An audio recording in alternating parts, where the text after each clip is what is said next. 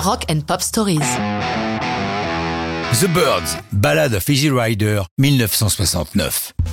Dans la contre-culture, l'année 69 est une année importante. C'est bien sûr celle du fameux festival de Woodstock, celle de l'apparition d'un nombre incroyable de chansons marquantes, comme les albums Abbey Road et Let It Be des Beatles, du premier album de Led Zeppelin, de Let It Be des Rolling Stones, j'en passe et d'aussi bon. C'est aussi l'année de sortie de Easy Rider, un film phénomène. Ce serait Peter Fonda qui aurait soufflé l'idée de ce road movie à son pote Dennis Hopper qui le met en scène.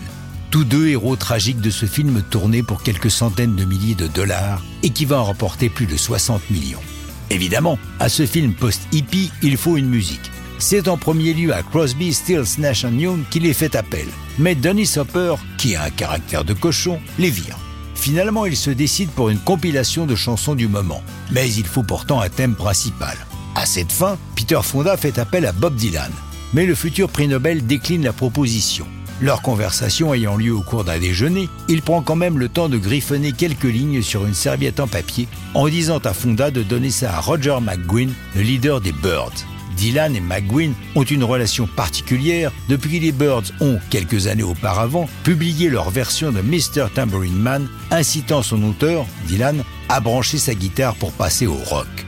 Des mots griffonnés par le maître, McGuinn va faire la première ligne de la chanson, avant de la développer à sa sauce. Il l'enregistre au Columbia Studio d'Hollywood, assurant guitare et voix, accompagné par un seul de ses birds, Gene Parson qui joue la partie d'harmonica. Par la suite, le 18 juin 69, une version plus musclée de la chanson sera enregistrée par l'ensemble du groupe et publiée en single. Dylan, bien sûr, est invité à une projection privée du film en amont de sa sortie. Et comme c'est quand même lui qui a initié Ballad of Easy Rider, au générique final, son nom est crédité. Mais le maître n'aime pas la fin du film, et il n'est pas d'accord avec l'option finale que Hopper et Fonda ont choisie. Si par malheur vous ne l'avez jamais vu, je me garderai bien de vous la spoiler, de vous la divulgacher.